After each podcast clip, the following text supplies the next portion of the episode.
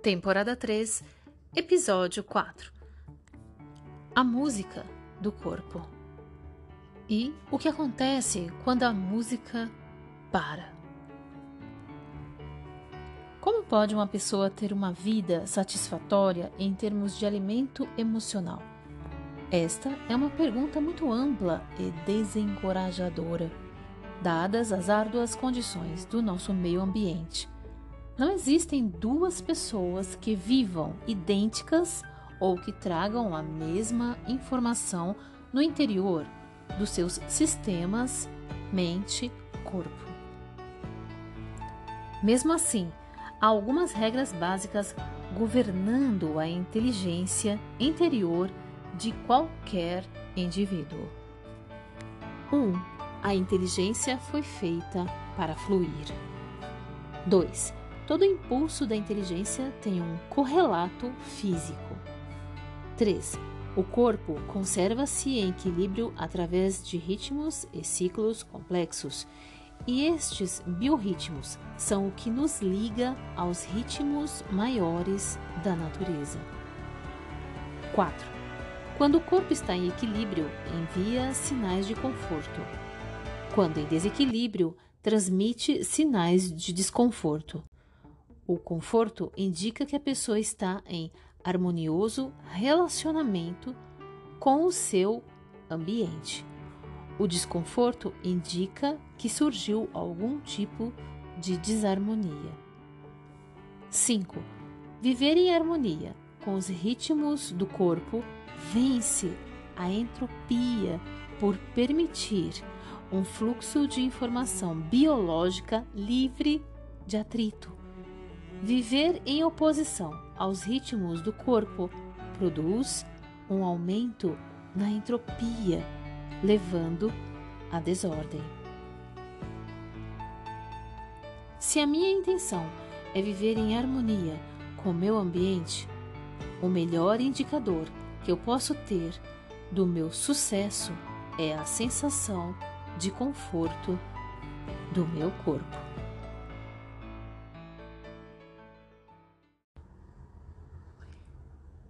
Quando a música para? A lista de influências que podem elevar a pressão do sangue é extensa e abrangente. Se você trabalha o corpo arduamente, a pressão sobe. Ansiedade e estresse emocional podem produzir o mesmo resultado. Mesmo sem qualquer influência externa, a hora do dia também exerce o seu efeito. Uma das complicações que podem dificultar o diagnóstico é que há quem experimente o pico de suas leituras à noite. Mas 90% dos pacientes com hipertensão são classificados como hipertensos essenciais, querendo dizer que não há uma causa identificável para o seu estado. A pressão arterial alta se não for tratada, ela reduz a vida em 20 anos, em média, sendo assim muito mais letal do que qualquer doença considerada individualmente. A hipertensão não é uma enfermidade, e sim um desvio no ciclo dos ritmos naturais do corpo. Mas como voltar a tocar a música do corpo? Tendo uma vida satisfatória em termos de alimento emocional, governando a inteligência interior de nosso corpo, seguindo as regras básicas que vale a pena ouvir de novo.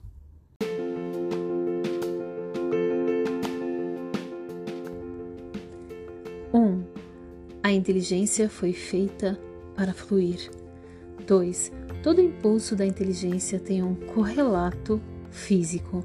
3. O corpo conserva-se em equilíbrio através de ritmos e ciclos complexos, e esses biorritmos são o que nos liga aos ritmos maiores da natureza. 4. Quando o corpo está em equilíbrio, envia sinais de conforto. Quando em desequilíbrio, transmite sinais de desconforto. O conforto indica que a pessoa está em harmonioso relacionamento com seu ambiente. O desconforto indica que surgiu algum tipo de desarmonia. 5. Viver em harmonia com os ritmos do corpo vence a entropia por permitir um fluxo de informação biológica livre de atrito. Viver em oposição aos ritmos do corpo produz um aumento na entropia, levando à desordem. Se a minha intenção é viver em harmonia com o meu ambiente, o melhor indicador que eu posso ter do meu sucesso é a sensação de conforto do meu corpo. Passamos por tantas experiências na vida que é difícil ter consciência do que seria uma base real para o nosso conforto. Muitos fatores psicológicos e físicos se misturam em cada momento da existência.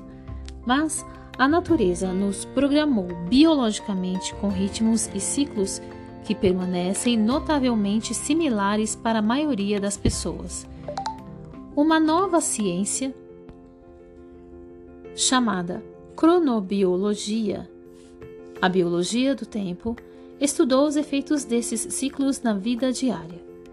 Criada e batizada pelo Dr. Franz Halberg, professor de medicina na Universidade de Minnesota, a cronobiologia afirma que nossos corpos têm uma música interna que podemos e devemos ouvir.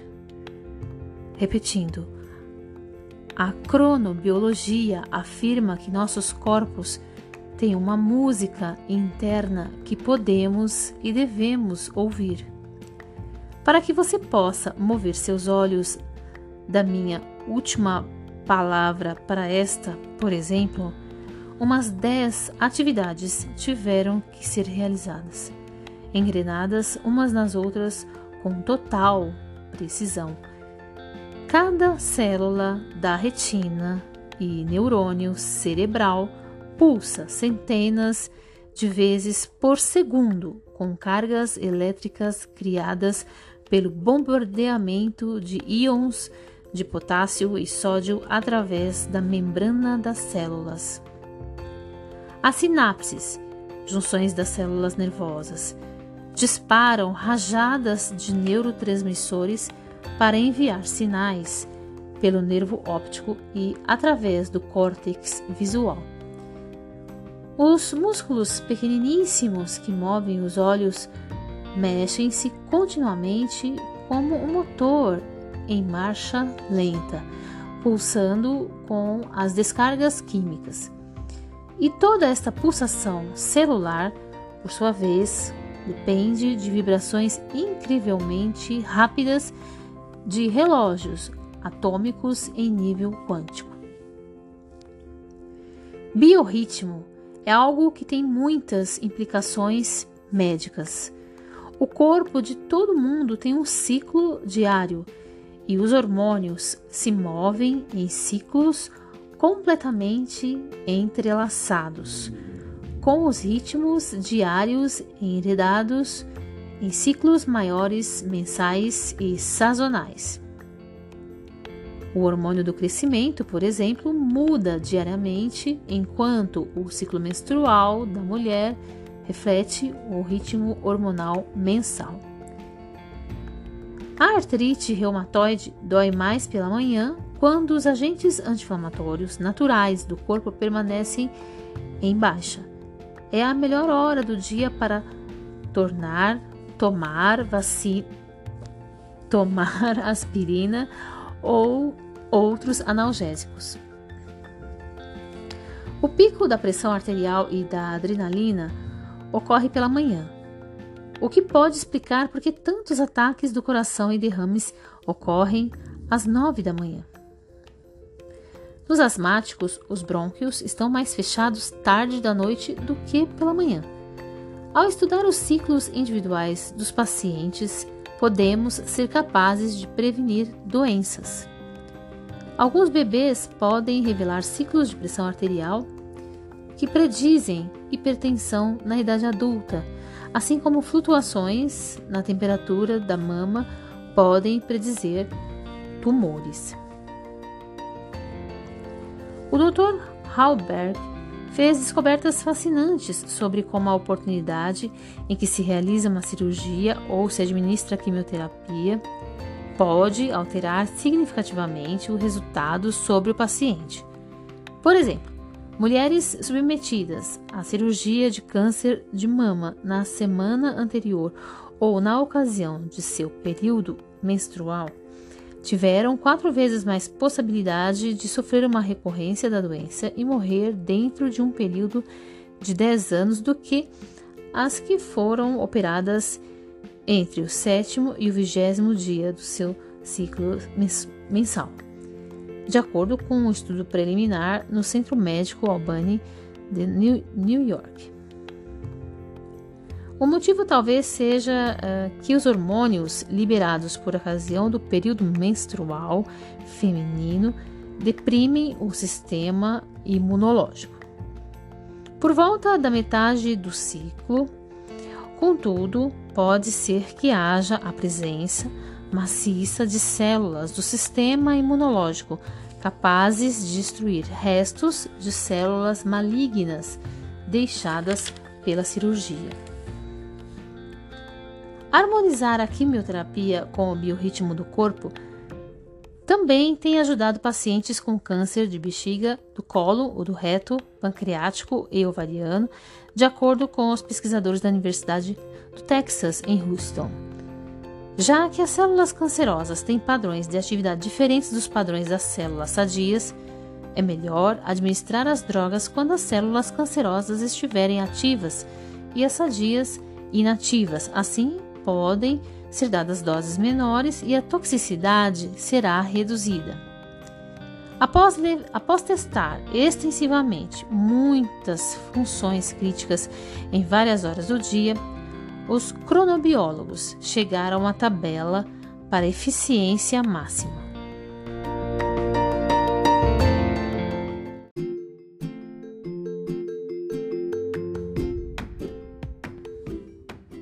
Tabela para eficiência máxima. Período da manhã. Vivacidade cada vez mais intensa. Memória de curto prazo na sua melhor forma. Sensibilidade a surtos alergênicos, pico dos hormônios sexuais. Meio-dia, período do meio-dia, pico da temperatura corporal aumentado da vigília e vivacidade, disposição na sua melhor hora, visão mais aguçada. Período da tarde, pico da destreza manual flexibilidade no ponto mais elevado, memória de longo prazo na sua melhor forma. Fim da tarde, início da noite. Melhor hora para tarefas repetitivas. Melhor hora para exercícios físicos. Paladar e olfato no melhor da sua forma. Pior hora para alergias. No período da noite, pior hora do dia para fazer refeições, mais fartas se você deseja perder peso. Metabolismo no ponto mais baixo. Meia-noite à madrugada. Vigília no pior ponto entre 3 e 6 da manhã. Período mais sujeito a acidentes. Hora mais comum para dar à luz. Se é aconselhável viver de acordo com esse horário tão preciso, é discutível. O fato de o corpo ser deixado por sua própria conta, acordar e dormir naturalmente num ciclo de 25 horas, conhecido como ritmo, ritmo circadiano, não nos impede de acordar e dormir num ciclo de 24 horas sem danos. Por outro lado, estudos de operários que trabalham à noite demonstraram que seus organismos nunca se ajustaram por completo à reversão do ciclo do sono. Os trabalhadores noturnos sofrem uma incidência maior de resfriados e depressões do que trabalhadores diurnos e tendem a ter seus sistemas imunológicos cronicamente debilitados. O que é fundamentalmente importante sobre o biorritmo, creio eu, é o fato de proporcionar a base para o estado de não mudança dinâmica. Usei esta frase para descrever o equilíbrio de opostos que deve ser mantido para que o corpo resista à desordem. É necessário que pensemos, sintamos e nos movimentemos em ciclos equilibrados se você decidisse correr em uma maratona e seu corpo insistisse em conservar os níveis normais de funcionamento, rapidamente você entraria em colapso. É preciso que o coração bata mais depressa, que a temperatura do corpo se eleve e a pressão do sangue aumente para que você seja capaz de correr.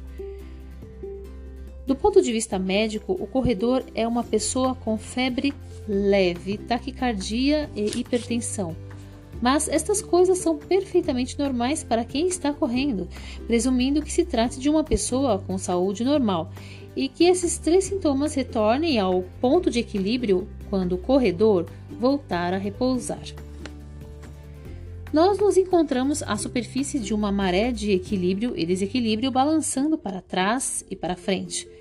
Dezenas de funções corporais são perturbadas a cada segundo, significando que qualquer definição rígida de saúde torna-se sem sentido. Algo assim como tentar definir uma sinfonia ao se interromper a orquestra num determinado acorde. A comida, a água e o ar fluem através de nós em padrões rítmicos determinados por dezenas de variáveis e resíduos de experiências se formam como dunas móveis, como dunas móveis de areia. Estrutura e movimento, o fixo e o variável, tudo conta. Seu médico pode lhe dizer que você tem um batimento cardíaco de 80 pulsações por minuto em repouso, pressão de 12 por 7 e temperatura corporal de 37 graus Celsius. Todas essas medidas consideradas normais. No entanto, esta avaliação é puramente por conveniência. Essas medidas só valem mesmo no momento em que são tiradas, pois cada uma delas dança em torno do seu ponto de equilíbrio, criando a música do corpo vivo.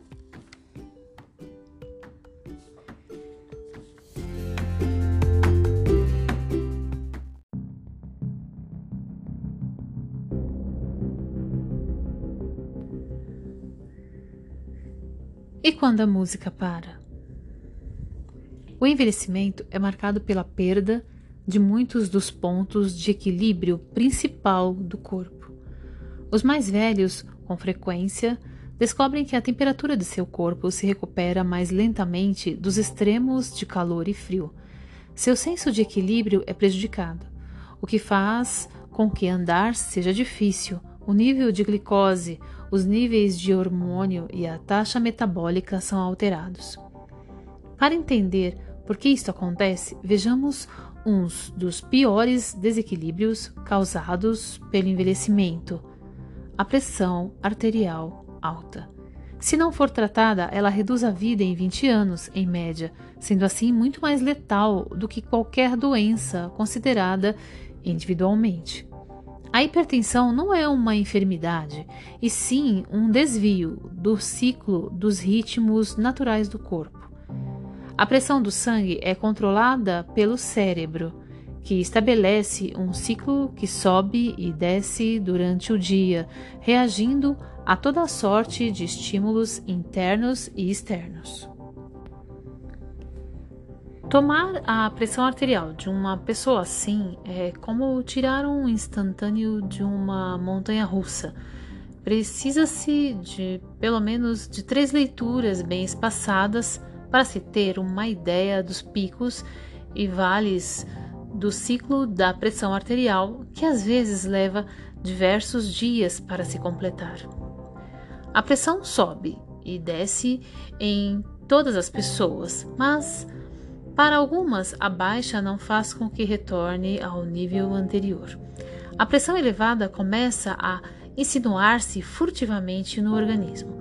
Com o tempo, todo o ciclo estará desviado ao sentido da hipertensão. Esta tendência é tão comum nas pessoas em processo de envelhecimento que segue um padrão geral previsível. Aqui está a tabela para homens entre as idades de 20 e 70 anos. Tabela: pressão média masculina.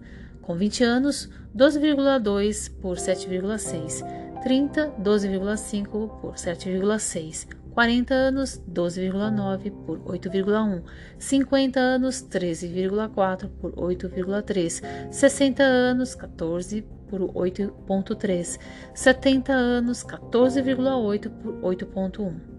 A tabela mostra um aumento constante tanto na leitura inferior diastólica quanto na superior sistólica, mas com taxas diferentes, com a pressão diastólica ou do sangue em repouso aumentando com a metade da rapidez. A mesma tendência é válida para as mulheres, embora o aumento da pressão aí seja mais lento. Este aumento não é normal. Para permanecer saudável, o corpo precisa conservar-se entre os limites 12 por 8, embora, níveis, embora níveis altos sejam aceitáveis por algum tempo. Já que a hipertensão clínica geralmente é definida quando as leituras são mais altas que 14 por 9, o homem médio parece seguro até depois dos 70 anos, mas na realidade, 60 milhões de americanos, aproximadamente um terço de todos os adultos, já cruzaram o patamar da hipertensão. Até mesmo ultrapassar um pouco a fronteira pode ser perigoso.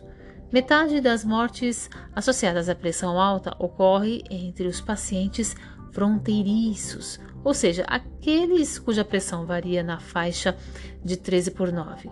Muitos homens de 30 anos já estão nessa faixa.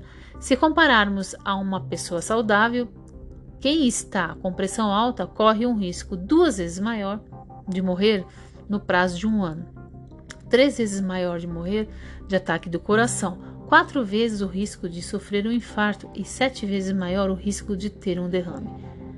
O preço de perder o equilíbrio interno é muito alto.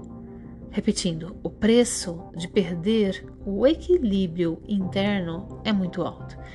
A lista de influências que podem elevar a pressão do sangue é extensa e abrangente. Se você trabalha o corpo arduamente, a pressão sobe. Ansiedade e estresse emocional podem produzir o mesmo resultado. Vale a repetição. A lista de influências que podem elevar a pressão do sangue é extensa e abrangente. Se você trabalha o corpo arduamente, a pressão sobe. Ansiedade e estresse emocional podem produzir o mesmo resultado. Mesmo sem qualquer influência externa, a hora do dia também exerce seu efeito.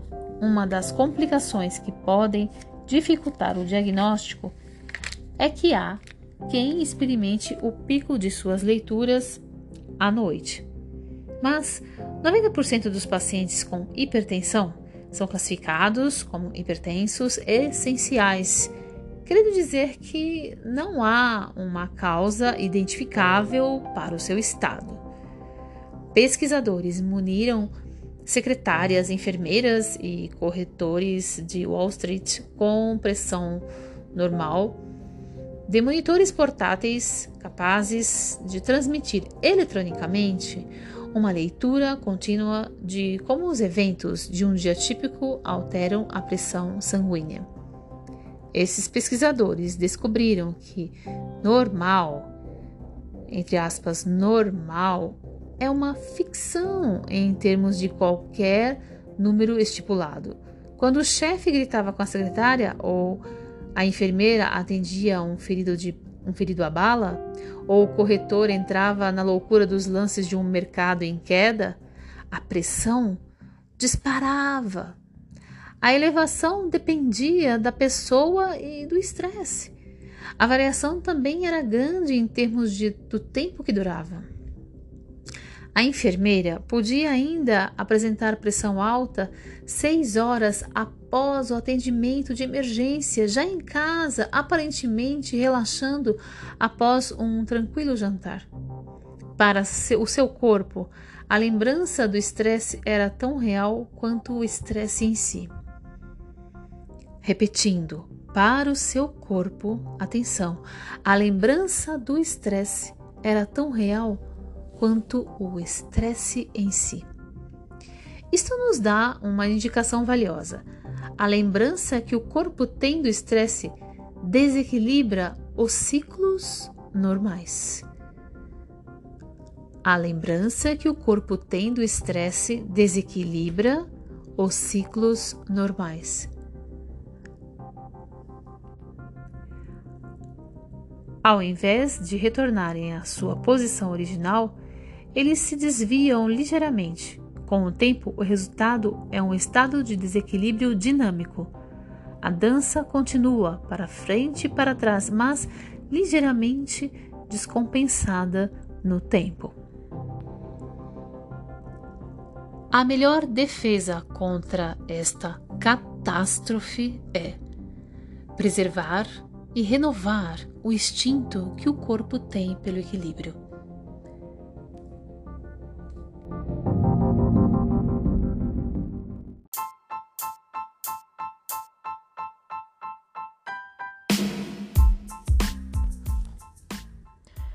A melhor defesa contra esta catástrofe é preservar e renovar o instinto que o corpo tem pelo equilíbrio. O fato de a pressão sanguínea ser controlada pelo sistema nervoso autônomo involuntário fazia com que os médicos, antigamente, achassem que estava fora do controle consciente do indivíduo. No entanto, Três décadas de pesquisa com biofeedback, meditação, hipnose e outras técnicas mostraram que a mente é capaz de assumir o controle de funções involuntárias. Vale a repetição. No entanto, três décadas de pesquisa com biofeedback, meditação, hipnose e outras técnicas mostraram que a mente é capaz de assumir o controle de funções involuntárias. A questão mais profunda era saber se o controle de um ritmo desgarrado, como a pressão do sangue, significava que um efeito muito mais amplo, como o envelhecimento, também poderia ser controlado. Não se pode ligar uma máquina de biofeedback numa pessoa e esperar que ela dispare um bip quando esta pessoa estiver envelhecendo. Por sorte, existe um ciclo com uma base muito maior no campo que reflete diretamente o processo de envelhecimento o ciclo dos hormônios. Essas moléculas mensageiras carregam uma enorme quantidade de informações que circula dentro de nós. Se o equilíbrio hormonal puder ser preservado, atenção, se o equilíbrio hormonal puder ser preservado, teremos um indicador confiável de que o fluxo de informações também está equilibrado. É bem provável que muitas das mais importantes alterações causadas pela idade avançada resultem da ação de hormônios gerados pelo estresse e possam ser prevenidas controlando-se o estresse. Esta é a possibilidade que investigaremos a seguir. Nos próximos episódios, a ameaça invisível e controlando o estresse. Pensamento cria, corpo sem idade, mente sem fronteiras.